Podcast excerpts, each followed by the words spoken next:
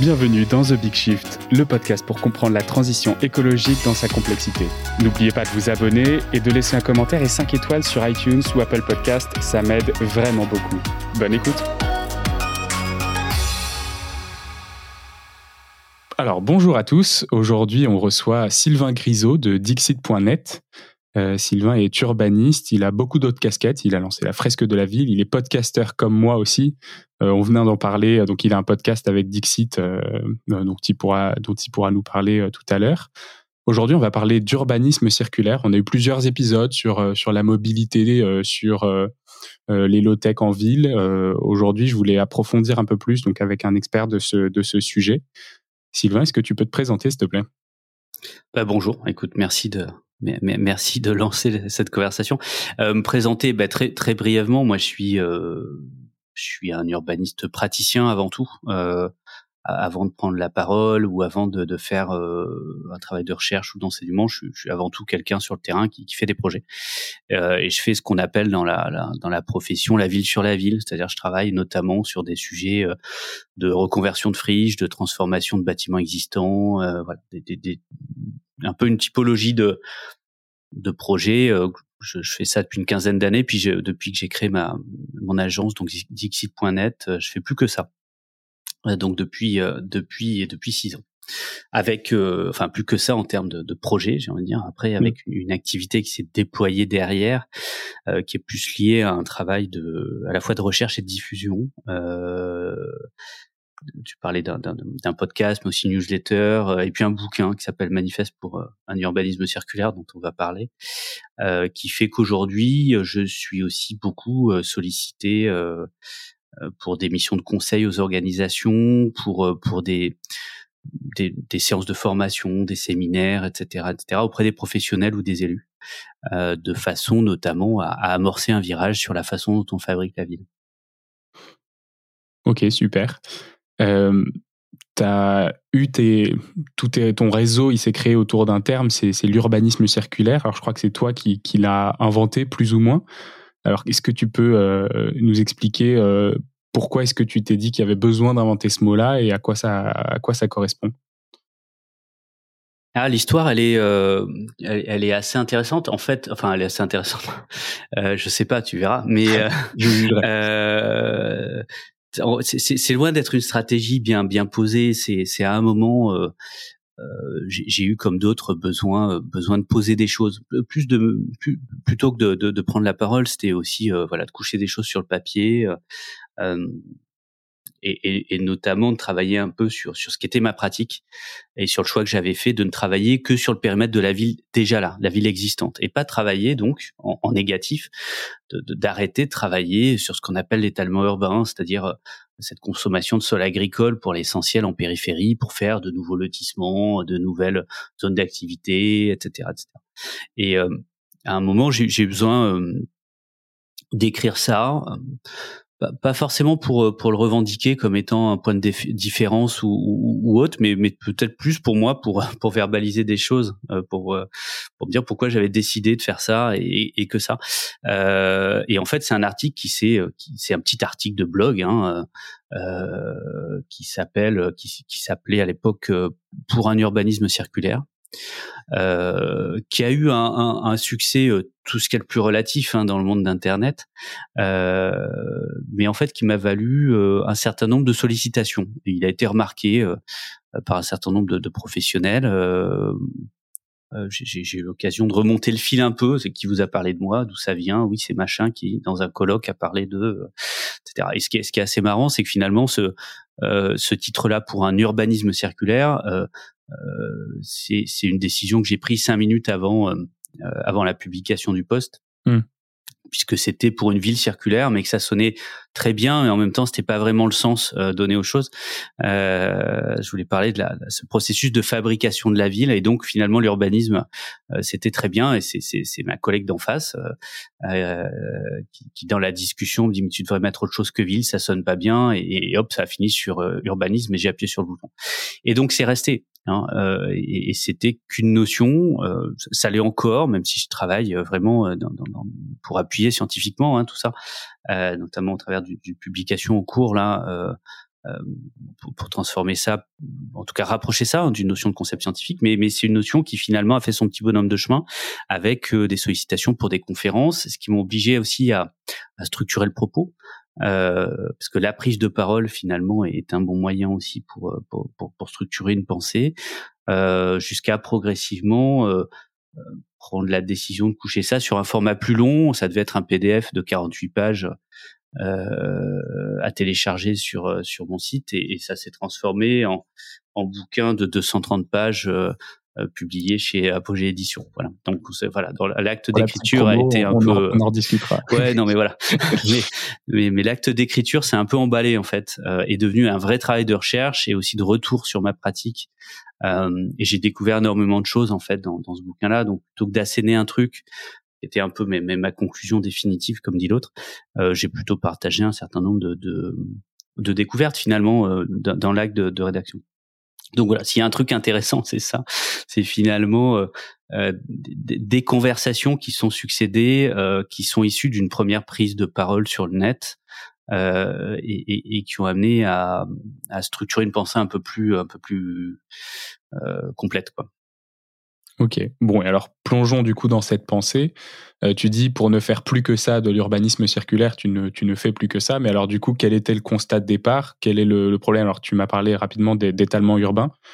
Qu'est-ce qui, quel est le problème qui fait que tu as voulu bah, écrire, euh, écrire et, euh, et, et, discuter de ce sujet-là?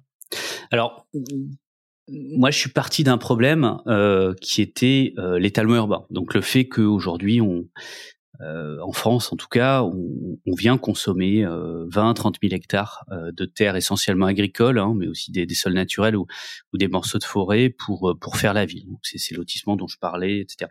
C'est pas complètement rien. Hein. Ça, ça, a l'air, c'est juste un chiffre, mais c'est une vingtaine d'aéroports Notre-Dame-des-Landes tous les ans. Mmh. Euh, et pourtant, on n'en parle pas du tout. on n'a pas du tout ce débat national. On a eu des débats sur Europa City, un projet de centre commercial qu'il fallait arrêter dans le triangle de Gonesse. Voilà, c'est 375 fois euh, euh, ce projet-là et tous les ans. Hein, donc 5 stades de foot toutes les heures. Donc c'est pas complètement rien. Et en fait, euh, c'est considéré aujourd'hui comme une forme de nécessité parce qu'il faut qu'on se loge, il faut qu'on, faut qu'on mange, faut qu'on ait. Euh, mais quand on regarde dans le détail, on, s'aperçoit qu'il n'y a pas de relation directe entre le développement démographique notamment euh, et l'étalement de la ville. Euh, aujourd'hui, on, on, accueille 2% des ménages dans le tissu rural et on consomme. Et c'est, c'est l'endroit où on, consomme 10% du foncier. Hein, du, de ce sol. Euh, on a un quart des surfaces de lotissement qui sont consommées dans des communes qui perdent des habitants. Donc il n'y a pas de relation. Quand tu dis consommer, ça veut dire des nouvelles constructions. Euh, qui sont euh, donc euh, c'est des surfaces agricoles euh, sur lesquelles on abandonne l'agriculture et on vient faire des nouvelles constructions. Tout à fait. Donc c'est vraiment une extension du périmètre de la ville. Euh, il y, a, y, a, le terme d'artificialisation des sols qui traîne, mais qui, qui est un poil différent, on pourra en parler. mais, mais rien que la définition des termes est un vrai sujet. Euh, mais donc là, là, moi, je suis vraiment sur sur l'étalement de la ville et, l'extension du, du, périmètre urbain. Après, se pose une autre question, c'est comment on aménage. Hein, mais, mais déjà, est-ce qu'il faut aménager Une grosse décorrélation entre euh, la démographie qui finalement augmente, mais pas tant que ça, et euh, et la, la, surface des villes qui augmente beaucoup plus vite, c'est ça? Alors ça, oui, mais aussi on peut retrouver une décorrélation euh, qui est liée à l'activité économique. Hein, euh, euh, pareil, la densité d'emploi, etc., etc. Alors évidemment, tout ça, c'est des traitements statistiques, mais surtout derrière, il y a une réalité. C'est que depuis une cinquantaine d'années, on a fait un vrai virage sur l'aile sur la façon de faire la ville. Et, alors c'est issu d'une histoire longue dont on pourra reparler, mais, mais, globalement on est concentré nous faiseurs de ville euh, sur euh, des grosses opérations, euh, sur la construction dans les champs et sur la construction neuve. Hein, on a industrialisé la fabrique de la ville et, et, on le fait plutôt très bien. C'est-à-dire on fait ça de façon extrêmement efficace, donc rapidement avec des coûts maîtrisés et, et, surtout une vraie maîtrise des risques. Hein. Il y a une forme de spécialisation de notre façon de faire la ville, au détriment aussi euh, d'un certain nombre de déchets quelque part de la fabrique de la ville que sont euh, ces logements vacants, ces bâtiments vides, ces équipements publics abandonnés ou ces friches industrielles ou commerciales euh, qui parsèment finalement nos territoires. Donc on a deux problèmes en fait aujourd'hui qui sont qui sont liés. D'un côté cette consommation de sol agricole dont on a besoin, hein, on a besoin pour nous nourrir, euh, qui induit aussi euh, un éloignement. On rajoute de la distance, donc de la dépendance à la voiture. Euh, on rajoute des fragmentations sociales, un impact aux écosystèmes, etc. Et puis de l'autre côté, finalement, on a une forme de, fabrique de la ville avec une, forme d'obsolescence programmée, et, on a on a une forme de déchet sur, lequel on, on vient faire une ville à usage unique et on abandonne un certain nombre d'espaces urbains de façon absolument massive on a eu un recensement des friches euh, en Ile-de-France euh, mm. qui, a été publié très récemment il y a quelques semaines, il y a peut-être un mois maintenant, plus de 4000 hectares de friches en Ile-de-France, donc euh, territoire attractif où il y a du besoin, on cherche du sol, hein. on est à 4000 hectares. C'est entre 5 et 10 ans de consommation foncière pour l'Île-de-France, donc c'est c'est pas rien. Et en fait, il y a deux nouvelles. C'est la première nouvelle, c'est qu'en fait, on a des friches, donc c'est des espaces qui ne servent à rien. Hein. et la deuxième nouvelle, c'est qu'en fait, on n'en savait rien il y a un mois. Hmm. On n'avait même pas l'information, et c'est un bon témoignage de la façon dont on fait la ville aujourd'hui, c'est-à-dire que on ne regarde que les secteurs agricoles euh, comme étant finalement les, ces zones blanches dans lesquelles on, peut faire la ville de, de façon simple et facile. alors, je trouve ça intéressant juste euh, sur la partie obsolescence programmée. Qu'est-ce que tu entends par là? On va notamment d'ailleurs avoir un épisode sur l'obsolescence programmée euh, qui sort un peu plus tard dans l'année. Hmm. qu'est-ce que qu'est-ce que c'est un bâtiment qui est construit en obsolescence programmée en fait? Alors, bah, l'exemple du bâtiment est sans doute le, plus simple. Il pourrait être appliqué aussi au lotissement, à la zone d'activité, etc. Mais prenons l'exemple d'un bâtiment euh, y compris un bâtiment public, hein, par exemple, euh, mmh. un bâtiment de santé, un, bâtiment à usage médical. Euh, euh dans, dans, la notion d'obsolescence programmée, il n'y a pas il a pas nécessairement une volonté de nuire. Hein. Il y a le fait que l'acte de conception finalement provoque de fait une forme de fin de vie et la nécessité de mettre à la poubelle l'objet. Donc voilà, c'est pas forcément une grande magouille du grand capital, c'est simplement une façon de faire qui fait que euh, on, on, a une perte, euh, une perte accélérée de ces objets-là et, finalement un renouvellement. Euh, alors pour le bâtiment, en fait, ça, ça, va passer par des formes de suroptimisation. Euh, sur lequel on va venir euh, optimiser la structure, euh, les dessertes, l'organisation. par exemple, sur un bâtiment de santé avec des chambres d'hébergement, on va avoir une trame constructive qui va reprendre exactement le dimensionnement des chambres. Hein, euh, donc chacune des cloisons vont être des murs porteurs, ce qui, ce qui nous permettra de faire des économies de structure, euh, notamment en façade. Enfin, je passe les détails, mais donc là, on, on a une optimisation. C'est le mode constructif, euh, notamment du béton banché, euh, qui va être calé sur sur notre fonctionnalité du moment et donc notre programme immédiat, le programme d'aujourd'hui, mmh. euh, et qui va permettre de, de, de réduire les coûts, hein, de gagner quelques quelques points, quelques pourcentages de, de coûts et donc euh, d'optimiser clairement à la fois le fonctionnement de l'équipement, mais aussi l'équation économique euh, derrière. Euh, d'optimiser aussi en, en, termes de matière consommée. Hein, on va on va on va produire vraiment le strict minimum de surface, on va consommer le, le strict minimum de béton, etc., etc. Sauf que cette suroptimisation, elle est justement synonyme de perte de résilience. Et le jour où on a une adaptation, un changement des pratiques, euh, qui peut être par exemple un changement de norme sur euh, l'accès PMR, donc ça on l'a vu dans beaucoup d'équipements hein, de santé, euh, qui nécessite d'avoir des salles de bain un peu plus grandes. Mmh pas beaucoup plus grande, mais un peu plus grande. Ouais. Euh, de façon à pouvoir tourner avec un, un fauteuil. Euh, ce qui n'était pas le cas des normes avant, euh, sauf qu'on a suroptimisé les bâtiments avant, et, et, les bâtiments qui ont été construits avec des cloisonnements porteurs, eh ben on peut pas pousser les cloisons. Hmm. Tu vois on peut pas à un moment dire ben on fait on supprime une chambre sur deux de façon à gagner de la place et tout parce que nous on a deux cloisons porteuses. Et donc finalement en bout de compte on arrive euh, donc là, je suis sur une évolution de normes, mais ça peut être un changement d'usage. Passer par exemple d'hébergement en chambre, en hébergement en studio, mmh. euh, ou un usage tertiaire, ou euh, de bureau, etc., etc. Et en fait, plus on vient optimiser, moins on est résilient, et plus finalement on a une forme d'obsolescence programmée. Et, finalement, la durée du bâtiment, c'est la durée de son sa première utilisation. La durée de vie du bâtiment, c'est la, alors qu'on devrait euh, on devrait concevoir un bâtiment euh, en anticipant sa seconde vie. Hein, euh, en se disant ben, on, pense que peut-être dans 10, 15, 20, 30 ans, euh, on pourra avoir tel et tel type d'usage, mais surtout on ayant la modestie de ne pas connaître euh, sa vie d'après-demain. Hein. et or on sait qu'on a des modes constructifs là-dessus qui, qui permettent mieux ça que d'autres. On a des modes de conception, on a, sauf que c'est pas forcément l'optimum, l'optimum économique du monde. Donc c'est un moment éventuellement dépenser un peu plus d'intelligence et un peu plus d'argent aujourd'hui, de façon à ce que le bâtiment ait un siècle de vie et pas simplement 30 ans. Ok. Super intéressant. Et du coup, je t'avais coupé au milieu de, ton explication tout à l'heure. alors, je sais plus trop où on en était, mais on pourra y revenir. Peut-être sur le euh, problème, parce que je, j'ai commencé en disant que le problème c'était l'étalement urbain. Euh, en fait, euh, quand j'ai pointé ces deux problèmes, hein, d'un côté la consommation de foncier et de l'autre côté l'obsolescence de la ville, euh, en fait c'est aussi une des conclusions de mon bouquin, c'est que je me suis trompé de problème. Euh, et comme voilà, et comme bien souvent, en fait, euh, le problème, c'est c'est pas un problème, c'est un symptôme. Et, et, on confond, faut pas, faut pas confondre le symptôme et le virus. Euh, et l'étalement urbain, c'est un symptôme. C'est un symptôme d'un problème plus profond euh, euh, et quelque part plus grave. Hein, c'est le fait qu'on ait euh, spécialisé la fabrique de la ville sur sur le neuf, les grandes opérations, etc. Qu'on a industrialisé hein, cette fabrique-là,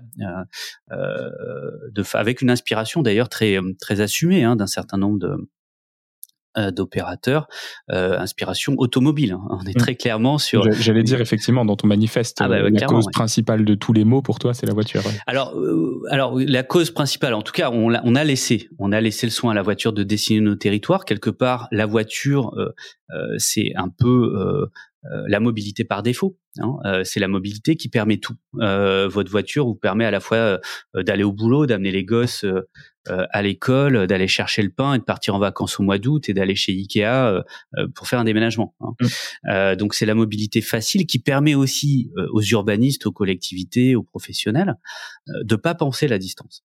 C'est-à-dire qu'on peut mettre le logement à un endroit, l'habitat de l'autre, sans avoir à, penser le lien entre l'un et l'autre. Euh, et pareil, évidemment, pour euh, pour toutes les autres fonctions, euh, que ce soit le commerce, la logistique, etc., etc. Et donc, on a à la fois derrière une extension des réseaux, une diffusion de la ville avec son étalement, hein, mais, mais aussi on a on a perdu dans, dans, on a perdu le sens de ce qu'est la ville, c'est-à-dire que ça crée aussi une forme, une forme de ville où, où, où toute, toutes ces infrastructures prennent de la place. Et donc, quelque part, une ville où on ne peut plus vivre sans la voiture. Hein. Et c'est pas que la ville américaine, contrairement à ce qu'on dit, euh, même si évidemment l'inspiration est, est, américaine, euh, mais, mais c'est aussi aujourd'hui la ville française, etc. Donc on a fait ça, voilà. Et je pense qu'il faut assumer l'héritage. C'est comme ça. Euh, on a fait ça. D'ailleurs, j'ai largement participé. En tout cas, j'ai fait ma part hein, de tout ça, et, je l'assume aussi. La question, c'est aujourd'hui comment on répare la ville qui est déjà là euh, y compris le périurbain, hein, qui est pas qui est pas un mal, hein, qui, est sans doute euh, ce qu'on aurait pu éviter dans certains cas euh, euh et à certains endroits en tout cas. Euh, la, vraie question, c'est comment arrêter de l'étendre et comment surtout profiter de cet espace urbain pour amener plus de plus de plus de services urbains finalement, plus de villes, plus d'urbanité et notamment plus de proximité là-dessus. Alors quand je disais il y a une inspiration, alors à la fois la voiture, c'est un peu ce, ce fluide hein, qui irrigue la ville d'aujourd'hui, mais c'est aussi euh, une inspiration dans, dans le processus de, de production. Euh, finalement, euh, on, va retrouver hein, cette logique de spécialisation par produit immobilier hein, pour nous, mais, mais c'est les modèles de voitures, évolution des évolution des produits. on va retrouver des logiques d'économie d'échelle avec des grandes opérations, que ce soit des grandes opérations de résorption de friches dans les métropoles, sur les secteurs portuaires par exemple, euh, ou, des secteurs ferroviaires, mais aussi les grandes opérations en périphérie, parce qu'on a des économies d'échelle là-dessus, et, donc on sait faire des grosses opérations. On privilégie le neuf aussi, parce que bah, ça on sait faire. Hein, et notamment parce qu'on peut faire du produit standard. Euh, on, on, va arriver à suroptimiser euh, et, à standardiser nos produits. Donc, on sait ce que c'est un pavillon, on sait ce que c'est un immeuble défiscalisé, on sait ce que c'est un centre commercial, etc., etc. Et en fait, on s'est spécialisé là-dessus. Et on fait aujourd'hui la ville comme au produit des bagnoles. Hein, mmh. euh, mais on arrive au bout. On arrive au bout, euh, au bout du compte, parce que euh, parce qu'on est on est face aux trois crises du siècle et, et, et, que la fabrique de la ville, elle est associée à la fois euh, à la crise de ressources, euh, consommation consommation de matières premières hein, importante, la plus grosse volumétrie en termes de matières minérales, consommation d'énergie aussi, et puis consommation d'espace, qui est une matière première aussi limitée, non renouvelable, même si elle est immatérielle, hein, qui, qui, est, qui est la surface au-delà du sol occupé. Euh, on a une crise des écosystèmes euh, qui, qui, est aussi induite par la fragmentation des milieux liée à l'extension de la ville, et puis évidemment la crise climatique. Tout ça prend beaucoup d'énergie, euh, nécessite euh, à la fois de l'énergie grise pour construire la ville, mais aussi pour la faire fonctionner, euh, et puis induit des mobilités carbonées qui sont aujourd'hui insupportable. Donc ça veut dire qu'aujourd'hui, dans les trois crises, la fabrique de la ville, elle est au cœur des responsabilités. Elle est aussi victime parce que l'impact du réchauffement climatique et des dérèglements climatiques se fait notamment euh, sur la ville. Hein, se fait aujourd'hui, mais se fera d'autant plus sur les villes, euh, que ce soit euh, à la fois les, les, les risques, hein, inondations, recul du trait de côte, mais aussi incendies, et puis, et puis les, les, chocs thermiques euh, dans, dans, dans, dans, nos villes. Donc on a un enjeu là-dessus d'adaptation, parce que la ville est aussi victime. voilà, moi je fais, je fais le pari que la ville peut être aussi un, un, un levier, un levier de la résilience, de la transformation, à la fois en s'adaptant, mais, mais surtout en en montrant qu'on peut changer nos pratiques. Mais, mais pour ça, il faut bien euh, qu'on bascule finalement de cette focalisation hein, sur le neuf, l'extension, les grandes opérations, à, à une transformation, à ce qu'on appelle avec euh, Christine Lecomte euh, dans, dans, un ouvrage à paraître, la réparation de la ville, euh, une concentration sur la ville déjà là.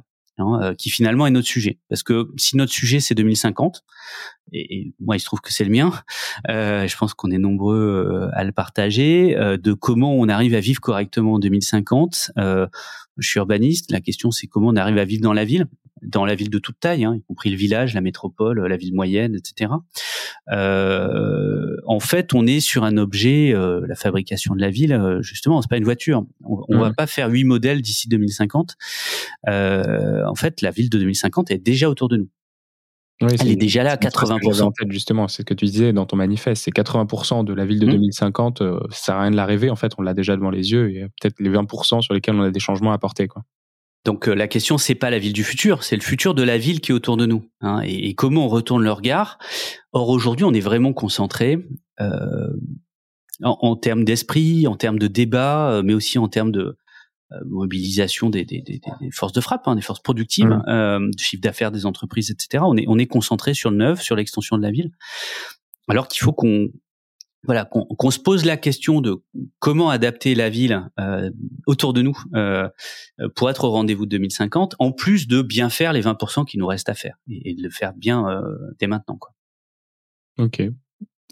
donc, le constat étant posé, le, traitement à faire finalement, toi tu parles de quatre piliers.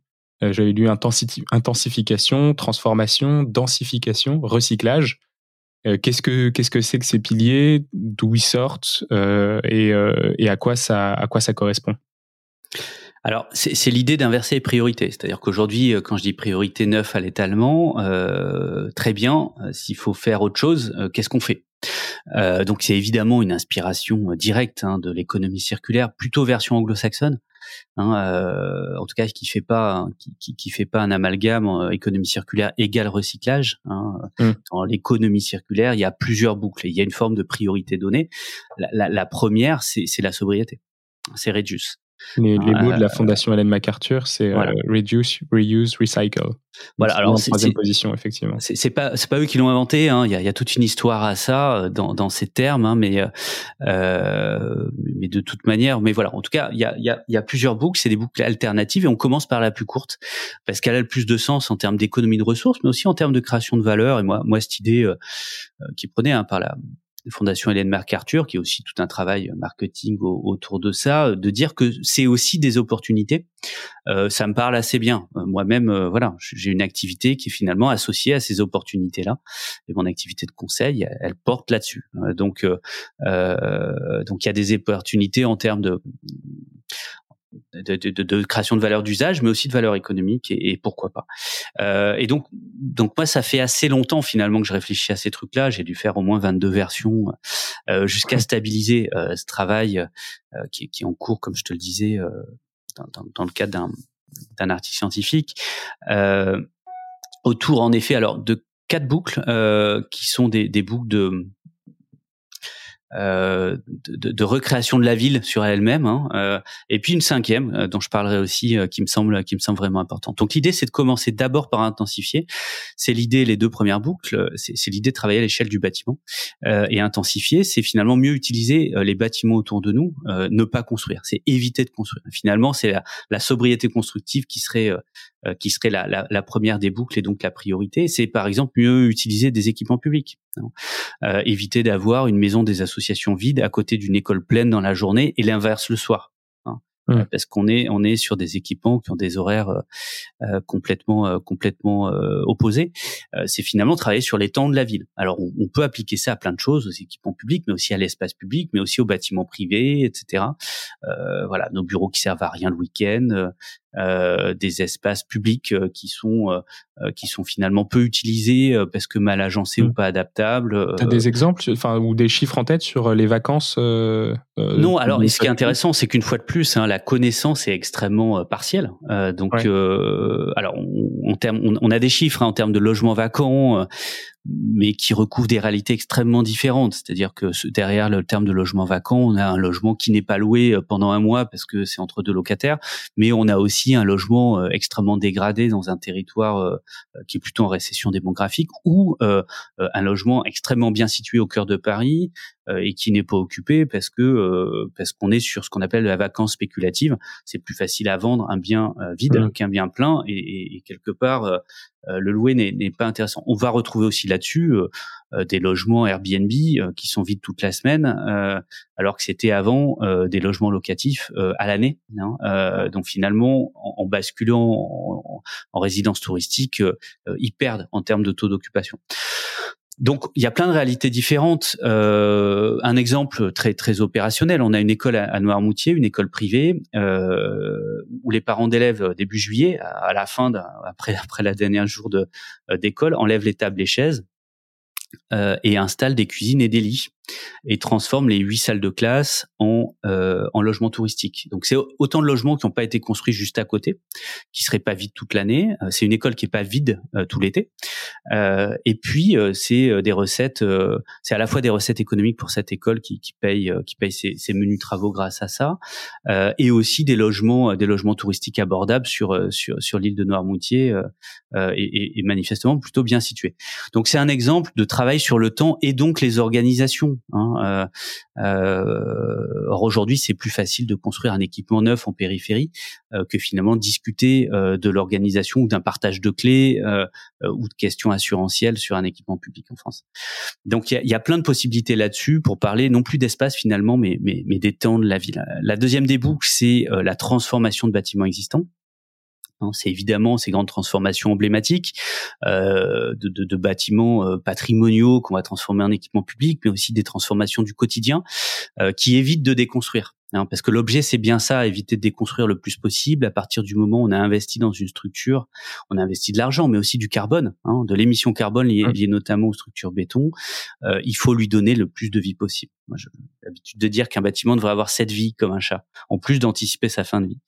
Euh, et, et, finalement, c'est ça. Ça passe par le fait de regarder euh, les bâtiments en se disant par défaut, euh, on va faire peut-être des réhabilitations lourdes, mais par défaut, on ne déconstruit pas. Aujourd'hui, par défaut, on déconstruit. Euh, ce qui permet, euh, une fois de plus, hein, d'optimiser le programme euh, à venir parce qu'on va faire du neuf. Donc ça veut dire qu'on va adapter le programme. ça veut dire aussi, par exemple, que on va transformer des, des, copropriétés en posant quelques logements sur les toits, créer de la valeur économique qui paye une réhabilitation thermique globale. Mmh. ça veut dire aussi qu'on se pose une question plus globale d'adaptation du parc, pas que de logement, hein, du parc bâti ou globalement tout ce qui a été construit avant 2010, enfin avant la, réglementation thermique 2012, euh, donc des, millions et des millions de mètres carrés euh, en France, nécessite une grosse réhabilitation thermique qu'il faut pas voir comme étant euh, une entrée uniquement technique, mais plutôt qu'il faut voir comme comme une logique de seconde vie. On n'est pas en train de dire qu'il faut changer les chaudières euh, mazout, même mmh. s'il faut le faire. On en a encore 3 millions qui tournent en France. Euh, on n'est pas non plus en train de dire qu'il faut tartiner la France de police sirène euh, en, en, en mettant sur toutes les surfaces ou toutes les façades de France. On est en train de dire qu'en fait, il faut regarder tous ces bâtiments, ces pavillons, ces bâtiments tertiaires, etc. Et tous ceux qui le peuvent de les repenser dans leur globalité, à la fois leur fonctionnalité technique, thermique, mais aussi euh, euh, les adapter euh, au mode de vie du moment, hein, que ce soit sur un espace de bureau ou autre. Donc c'est donner une seconde vie à tout ce patrimoine-là, ce qui est vraiment le virage essentiel hein, si on veut être au rendez-vous de 2050, parce qu'on a on a un objectif hein, qui est pour le secteur du bâtiment qui est, qui est assez clair pour la stratégie nationale bas carbone. Hein, c'est juste de réduire de 95% l'impact carbone. Donc autant dire que ça va pas se faire tout seul. Et d'ailleurs c'est intéressant. On a on s'est posé la question, j'ai eu un épisode il y a, il y a 15 jours euh, sur la rénovation énergétique des logements. Une question qu'on se posait, c'était bah, est-ce que, euh, est-ce que écologiquement, ça vaut plus le coup de déconstruire et de reconstruire quelque chose de, au même endroit, hein, sans parler d'étalement? De quelque chose, un bâtiment, je sais pas, à émission négative plutôt qu'un vieux bâtiment Est-ce que ça vaut le coup en termes de écologiquement de, de, consommation de matériaux ou pas? Et on n'arrivait pas à se dire alors ça ou même juste sur de la rénovation, pas forcément de la déconstruction reconstruction, juste sur la rénovation énergétique. Est-ce que le coût des matériaux, le coût écologique euh, est supérieur aux bénéfices euh, qu'on obtient après avec euh, passer d'une catégorie DPE de F à B par exemple ou un truc comme ça quoi. Alors évidemment, la vraie réponse est ça dépend. Ouais, bien sûr. mais en général, ça dépend pas pas vraiment beaucoup. C'est-à-dire que les chiffres sont massivement différents. en fait, il y a, y a as trois options. Hein je fais rien pendant 50 ans. Mm. Je fais euh, une grosse réhabilitation, donc pas juste euh, changer la chaudière une fois de plus. Euh, je, je, reprends vraiment le logement ou le bâtiment, ou le bureau, etc. Mais mais je le conserve et je rase tout et je recommence. Mm. Dans le, dans le je rase tout et je recommence, je perds donc toute l'énergie grise investie dans la structure. Ouais. Euh, j'aimais euh, les déchets hein, euh, qui sont liés à, à la déconstruction et, et, je me reprends euh, l'ensemble des consommations de matière, notamment qu'on va retrouver dans la structure. Et, notamment les agrégats, l'ensemble des les volumes principaux sont, sont, sont, sont plutôt là-dessus. le bilan est massivement favorable à une réhabilitation. Et, et d'ailleurs, entre les trois, euh, selon les scénarios, il vaut mieux laisser le bâtiment en l'état et chauffer les oiseaux pendant 50 ans que de faire une démolition reconstruction. Euh, parce que l'énergie grise euh, dans le bâtiment, euh, c'est vraiment important. C'est d'autant plus important euh, dans le neuf qu'on fait aujourd'hui. C'est-à-dire que l'essentiel de, il y a des parallèles à faire avec la voiture d'ailleurs. l'essentiel de l'investissement carbone dans un bâtiment, puisqu'il est très performant, notamment en termes de chauffage, l'essentiel de l'émission carbone, elle est au moment de la construction, elle n'est pas dans son utilisation. Euh, donc, donc c'est là-dessus que le bilan est, est, d'autant plus favorable. Alors, il y a plein de versions, euh, euh ça, ça, dépend de plein de choses, euh, mais, mais, globalement, euh, il n'y a pas photo. Il n'y a pas photo en termes de CO2, mais, mais on n'a pas que ça hein, comme enjeu. On a aussi un enjeu de, de ressources et d'impact des consommations de ressources de l'acte de construire qui sont absolument massifs.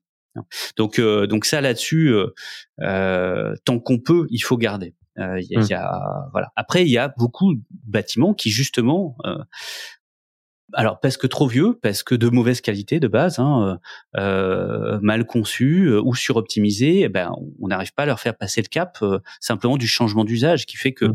on vit pas aujourd'hui dans un pavillon comme on vivait dedans il y a, il y a 30 ou 50 ans, qu'on travaille pas dans un immeuble de bureau euh, aujourd'hui comme dans les années 80. Et, et, ben voilà, si on a des trames structurelles trop contraignantes, si on a une implantation qui est au, mauvais endroit, etc., etc., ben non, c'est un bâtiment euh, qui, qui arrive en fin de vie. Ok. Euh, on en était du coup à la deuxième boucle? On est qu'à la deuxième, mais je vais accélérer. euh, non, les, les, et, et, donc, et c'est toujours la question des priorités. Si on trouve pas dans la trame bâtie existante, quitte à réhabiliter, eh ben on va passer euh, euh, finalement au périmètre de la ville déjà là, en se disant on va densifier. Donc on va trouver des espaces vides dans la ville euh, et des espaces vides, on en a beaucoup.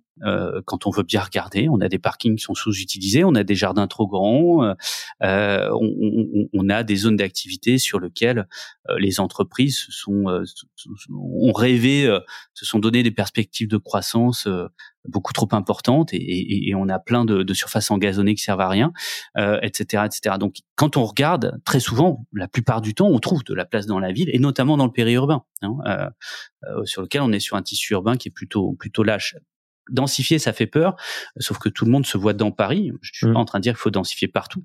Euh, c'est évidemment un acte contextuel hein, qui doit se faire bien déjà, mais pas tout le temps, pas partout, et c'est pas une nécessité partout. Et puis la dernière des boucles, c'est euh, euh, c'est le recyclage, c'est finalement cette démolition reconstruction. Et comme je disais, c'est extrêmement euh, euh, pénalisant en termes d'émissions de carbone, en termes de, enfin de, oui, d'émissions de carbone de repasser par la case du neuf, mais aussi euh, d'émissions de déchets et de consommation de matériaux. Mais quoi qu'il en soit, c'est toujours mieux euh, que d'aller étaler la ville, euh, que d'aller étaler la ville en, périphérie. Et puis la cinquième des boucles, c'est la boucle retour, c'est finalement admettre qu'on a un certain nombre de, de secteurs, de sites qui n'ont pas vocation à, à, conserver des usages urbains, euh, mais qui euh, mais qui peuvent être naturés. Alors euh, c'est à la fois une friche une friche en périphérie d'une ville moyenne sur lequel ben, on, va recréer un espace forestier, mais c'est aussi le cœur de la ville, le cœur d'un espace public, le cœur d'une rue minérale sur lequel on va venir à la fois redécouvrir les sols, hein, les rendre perméables, ce qui est pas, ce qui est pas une, c'est pas un, simple exercice, hein, euh, mais aussi planter, planter massivement, euh, parce que euh, finalement le rendez-vous de 2050 pour la ville minérale, c'est lui apprendre, la rendre capable d'encaisser les, coups de chaud, notamment par la présence du végétal, mais aussi bah, bah, finalement adapter l'espace public pour qu'on ait envie d'y vivre, hein, et, on a besoin de cette présence là. Ok, donc dans quelle, euh, dans quelle boucle tu mettrais, par exemple, les, tiers-lieux qu'on voit beaucoup pousser à Paris euh, Je pense notamment aux grands voisins, où on a beaucoup d'associations en fait qui militent pour qu'il n'y ait pas de reconstruction derrière, euh, qui, qui veulent garder ça en friche ou qui veulent garder ça en espace, euh, en, espace citoyen, je dirais qu'est-ce qu'en fait, où est-ce qu'il faut se situer? Est-ce qu'en fait, euh, finalement, la meilleure solution écologiquement et euh, citoyennement, c'est pas de leur dire, bah, en fait, si c'est une bonne solution de, construire à cet endroit-là, ou est-ce qu'il vaut mieux plutôt euh, bah, décider qu'en fait, ça doit être des parcs euh, dans, quelle zone, surtout à Paris, comment est-ce qu'on se situe sur ces, sur ces sujets-là? Alors, je, euh, enfin, il y a, plusieurs choses. Dans, typiquement dans les, grands voisins, il y a une phase d'occupation temporaire d'urbanisme transitoire euh, qu'on peut appeler euh, un peu comme un peu comme on veut, euh, qui est à la fois une phase d'occupation, c'est-à-dire qu'on a un temps mort là sur cet espace urbain avant avant que le projet avance, mais il n'y avait pas d'ambiguïté à, ma connaissance en tout cas sur le fait que que le projet avait avait vocation à être développé. Par contre, ça vient à la fois créer un usage qui est là et qui est pas ailleurs, Hein, mmh. euh, donc donc c'est la première des boucles. Hein. Euh, on est bien sur l'intensification des usages là-dessus. Euh, et puis ça vient aussi euh, dans un certain nombre de cas, et c'est le cas pour les grands voisins, en tout cas à ma connaissance, ça vient donner des idées. Hein, ça vient finalement, ça fait naître le projet urbain et, et, et le projet dit pérenne derrière, parce que rien n'est pérenne, c'est juste à plus ou moins long terme. Donc là, on est en tout cas sur des modes d'action du court terme, après, il y a la question aussi derrière, au travers de ça, de, de tiers lieux, c'est-à-dire de ces lieux euh, dont, dont, le programme, dont l'usage finalement est tellement euh, fluctuant, vaste, euh, évolutif que bah, on ne sait plus les appeler mmh. et on les appelle tiers lieux. Ce qui, ce, qui, est quand même des objets particulièrement intéressants et qui ressemblent beaucoup à, ce, ce, que doit être la ville en soi, c'est-à-dire à un moment être adaptative être en capacité finalement euh, d'accueillir un usage à un moment et peut-être un autre plus tard, euh, peut-être juste le soir ou peut-être cinq ans après. Euh, euh, voilà, en tout cas une, une, forme de fluidité sans pour autant remettre en cause la structure bâtie, la pérennité de l'espace public, etc. Et on le voit, euh, ces espaces-là, que ce soit des espaces ouverts, des espaces publics ou des espaces bâtis, c'est des espaces aussi de la résilience. C'est finalement l'espace où on peut faire les trucs qu'on n'avait pas anticipés. Euh, on peut produire des masques, on peut faire de l'hébergement, on peut, euh, on peut, on, peut avoir des points logistiques, etc., etc au moment où tout foire autour, hein, parce que l'usage n'est pas surdéterminé. Donc euh, c'est hyper inspirant pour plein de choses. Après la question de faut-il euh, reconstruire, densifier à cet endroit-là ou pas, euh, voilà, ça dépend de l'endroit, ça dépend du besoin surtout. Qu'est-ce qu'on a besoin Alors est-ce qu'on a besoin de construire dans Paris? Je pense que c'est pas la bonne question. la question d'abord, c'est quel est le problème? Voilà, quel est le problème de Paris aujourd'hui? Est-ce que ça nécessite de construire? C'est-à-dire est-ce qu'on n'a pas des structures bâties? Et c'est là où je reprends mes boucles. Euh, est-ce que euh, euh, par l'activation ou la réorganisation de bâtiments existants, on n'a pas la réponse à nos besoins? Mm. Est-ce que par la transformation de bâtiments, etc., etc., etc. Et puis à la fin, peut-être qu'on a des boucles de recyclage? voilà, moi je, je pense qu'il y a un certain nombre d'usages qui peuvent justifier de besoins auxquels on n'arrive pas à répondre qui peuvent justifier de, de construire dans Paris, et notamment le logement social. Euh, mais mais c'est pas une question en soi euh, la, la, construction et, et, tout acte de construction, euh, tout acte de transformation d'un quartier dans la ville dense devrait être systématiquement associé euh, à une densification végétale aussi, une densification de nature. Et on peut l'associer aujourd'hui, c'est-à-dire que l'éléphant dans la pièce, c'est la voiture une fois de plus, mmh.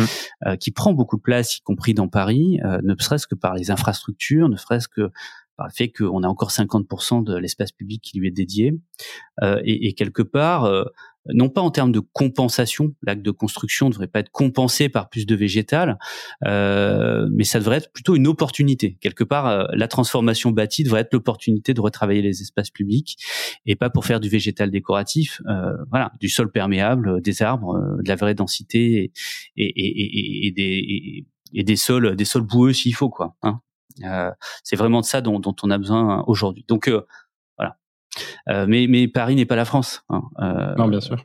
Voilà. Euh, et, aujourd'hui, on a on a plein d'endroits sur lesquels on a des besoins à satisfaire, qui peuvent passer par par un acte de construction. Mais mais je rappelle que réparer la ville, c'est aussi construire. Hein, la question, c'est qu'aujourd'hui, on, associe construire avec construction neuve et démolition reconstruction. Et eh ben peut-être que passer par la réhabilitation, y compris de l'extension, y compris des constructions sur les toits, etc., etc. c'est aussi une façon de construire. Euh, mais qui est plus en continuité avec la ville qu'on connaît, avec la ville qui est autour de nous et, qui est peut-être plus favorable justement, y compris dans la ville Dante, euh, à, une vraie acceptation, une vraie appropriation par nous tous. J'ai l'impression que c'est un sujet qui est essentiellement repris par des citoyens. J'ai pas trop entendu parler de politique publique dans ce sens-là.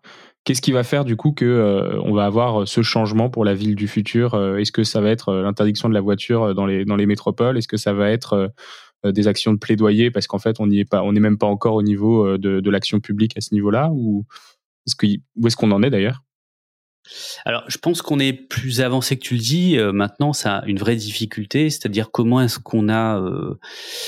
en fait, on a deux difficultés. La première, c'est qu'on a un certain nombre de politiques publiques qui sont des politiques publiques nationales, notamment à travers la loi climat résilience. Mm. Euh, je, je me prononcerai pas sur euh, la, la, la, transposition hein, des volontés de la Convention citoyenne pour le climat, euh, la transposition législative sur l'ensemble, mais en tout cas, il y a un chapitre sur l'artificialisation des sols. Euh, euh, qui, qui, est sans doute insatisfaisant euh, par, pas mal d'aspects, qui introduit du doute, etc., etc., mais qui marque un cap très clair et, et qui est loin de, de, de garder un statu quo. Hein, euh, là-dessus et qui induit des vraies transformations euh, qui sont en train d'apparaître hein, sur les territoires, euh, notamment sur une réduction franche de, de, de l'étalement urbain, je vais dire, pour pas mmh. rentrer dans les termes techniques et etc. il y a encore beaucoup de discussions techniques, notamment sur les enjeux de définition de ce qui est artificialisé, ce qui n'est pas. On va on va passer le on va passer ce, ce, ce chapitre-là, mais mais pour euh, justement ne pas aller dans ton sens, ça ça change, ça bouge. La question c'est euh, euh, la transposition locale de tout ça, mais aussi euh, avec des, des, schémas territoriaux euh, comme des schémas régionaux, les SRADET, euh, dont un certain nombre ont pu être très ambitieux hein, sur, sur ce champ-là, la réduction de l'artificialisation. La question, c'est vraiment comment on fait atterrir ces politiques publiques sur le quotidien des gens. Mmh. Euh, et notamment comment ça transforme de façon très opérationnelle. C'est-à-dire, c'est bien de dire d'un côté il faut arrêter de s'étaler, mais la question c'est comment on continue, euh, quoi qu'il en soit, d'avancer, de se trans et donc de transformer la ville déjà là. Et donc là, on a une montée en charge euh, euh, de ces opérations de résorption de friches, de densification euh, pavillonnaire par exemple, etc., etc., qui est encore euh, balbutiante. Hein. Euh, l'autre problème qu'on a, enfin l'autre l'autre aspect qu'on a, c'est qu'on a pléthore euh, d'acteurs et, la moitié de mon bouquin leur est dédié, hein, où je leur donne la parole, ce que j'appelle les pionniers de l'urbanisme circulaire. Alors ils se revendiquent pas nécessairement de ça, mais mais ils le font. C'est-à-dire moi j'invente strictement rien dans mon bouquin, je donne une forme de cadre conceptuel qui rend lisible une série d'actions euh, exemplaires, démonstrateurs, etc., etc. On les appelle comme on veut. Euh, mais il y a une vraie difficulté à faire essaimer. C'est-à-dire qu'on fait déjà. Hein, on n'a pas besoin d'inventer, euh, d'inventer beaucoup de choses finalement. On a surtout besoin de passer à l'échelle euh, ces solutions qui sont d'ailleurs dans la plupart des cas des solutions plutôt artisanales. Hein, mmh. justement. Euh, c'est l'inverse de, de, la production industrialisée de la ville. Donc, euh, donc c'est plus complexe, plus long, souvent plus coûteux. Euh, donc, donc, tout ça, comment est-ce qu'on fait se multiplier? Comment on fait essaimer finalement euh, le travail des le travail des pionniers? Et puis tu poses la question finalement de la, la prise de conscience par euh, par, les, par, par tout le monde. Mmh. Hein, à la fois de la nécessité de bouger, de la capacité de le faire et du fait que ça crée une ville souhaitable. Euh, ben moi, c'est le travail que je fais au travers de conférences, au travers de mes publications, euh, euh, etc. Tu fait la fresque de la ville aussi? On a parlé de la fresque de la forêt dans The Big Shift, on, les a quasiment toutes faites. Hein. Fresque du numérique, de la forêt, du climat. alors nous, nous c'est parti euh, pas dans l'idée de faire une fresque en fait, euh, pour faire une fresque, mais euh, mais qu'on avait une difficulté à expliquer bah, ce que je viens de faire, à expliquer en quelques minutes et surtout à faire ressentir en quelques minutes le fait que la fabrique de la ville c'est pas une question de politique du logement, mais c'est aussi un enjeu de mobilité, euh, c'est aussi un enjeu agricole, que c'est aussi un enjeu d'espace public, que c'est aussi un enjeu de nature, etc., etc. Et qu'on peut pas penser l'un sans penser l'autre, et qu'on est face à des enjeux systémiques au même titre que le climat. Et donc on a créé euh, sur la base du contenu donc euh, de mon bouquin euh, un jeu qui a été open sourcé là grâce au soutien de l'ADEME et donc qu'on vient de qu'on vient de publier là en, en version 2 qui nous sert à ça en fait, qui nous sert à rentrer dans des organisations à faire des séminaires etc. mais pour amorcer une transformation plus globale. C'est-à-dire que l'idée, c'est pas de faire une fresque et de se dire ah c'était sympa. Euh, non, l'idée c'est ça, et, derrière on rentre euh, euh dans euh, dans le schéma stratégique de la collectivité, on rentre dans la définition des politiques publiques, on rentre dans la définition d'un PLU, on rentre dans la ré, réorientation d'un acteur de la promotion, de l'aménagement, etc. C'est pour nous c'est juste un moyen d'amorcer un processus de transformation beaucoup plus global. Donc euh, ça ça tient pas tout seul quelque part. Donc euh, donc oui, ça fait partie des outils euh, des outils qu'on qu'on déploie bah, pour expliquer le complexe en fait. Hmm. Hein, parce que ça en passe par là et parce qu'on s'aperçoit aussi que quand on explique ces choses compliquées à des gens normaux, eh ben ils les comprennent. ils les comprennent parfaitement bien. Ils réalisent qu'il faut agir. Expliquer ce qui est complexe à des gens normaux. ouais. C'est ce qu'on fait. Ben voilà. Euh, voilà. Donc moi, je, moi, c'est, c'est un des attendus hein, de, la, de, la, pour moi de la convention citoyenne pour le climat, c'est que voilà, on a pris les Français normaux, on leur expliquait euh, tout ça, y compris ces trucs compliqués. Ils ont compris que l'étalement urbain, c'était une question euh, carbone. Donc mmh. c'était dans leur registre et qu'ils ont décidé de le conserver. Ils ont développé des mesures qui valent ce qu'elles valent, mais en tout cas qui sont loin d'être des mesures statu quo. Euh, et ils ont trouvé un consensus entre eux euh, sur ces mesures-là. Après, on peut constater aussi que bah, ce consensus, il n'a pas perduré parce que finalement, euh, il faut arriver à reproduire ce processus d'acculturation qu'ils ont vécu eux de façon privilégiée euh, à l'échelle de 70 millions de Français, euh, sans parler du reste. Hein, et c'est un peu l'enjeu. Ok. Quand sort ton bouquin? Alors là, on sort. C'est donc c'est pas le le manifeste.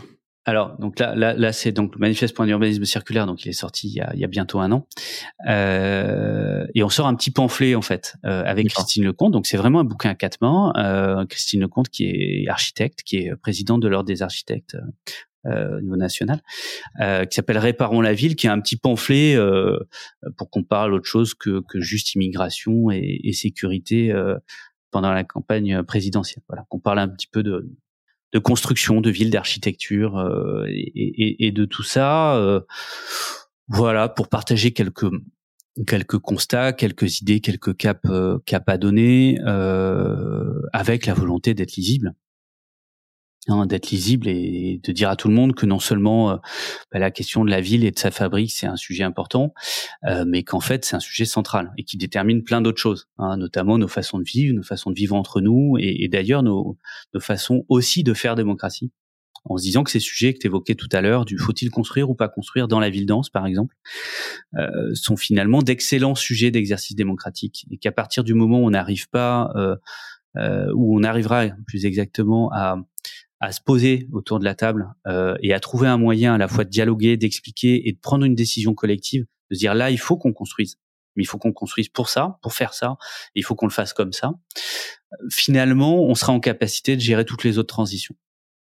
Hein, parce que euh, c'est le croisement du temps court, du temps long, de l'intérêt individuel, de l'intérêt collectif. Euh, c'est le croisement d'enjeux systémiques, c'est le croisement des compétences des uns et des autres. Euh, ça nécessite que les élus soient présents, mais qu'ils soient pas nécessairement euh, au cœur de la décision. et donc, ça repositionne aussi les citoyens comme comme acteurs de leur destinée. Bon, voilà, ça fait la somme de beaucoup de choses qui sont finalement un excellent prototype des, des transitions à mener. Super. Bah, écoute, merci beaucoup Sylvain, c'était passionnant. Euh, à très bientôt. À bientôt et merci.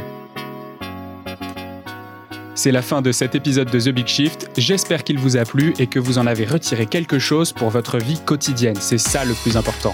C'est beaucoup plus simple de parler du sujet sensible de l'environnement quand ses amis ou sa famille sont vraiment informés. Alors partagez le plus possible The Big Shift, ça aidera tout le monde. Et si vous avez des questions, des sujets que vous souhaitez qu'on aborde, des invités que vous voulez entendre, ou tout simplement que vous voulez qu'on discute de cet épisode, envoyez-moi un message sur LinkedIn. The Big Shift est produit par Echoes Studio. Si vous avez un projet audio, contactez-nous sur www.echoes.studio. Merci d'avoir écouté jusqu'au bout. Je vous retrouve très bientôt pour un nouvel épisode.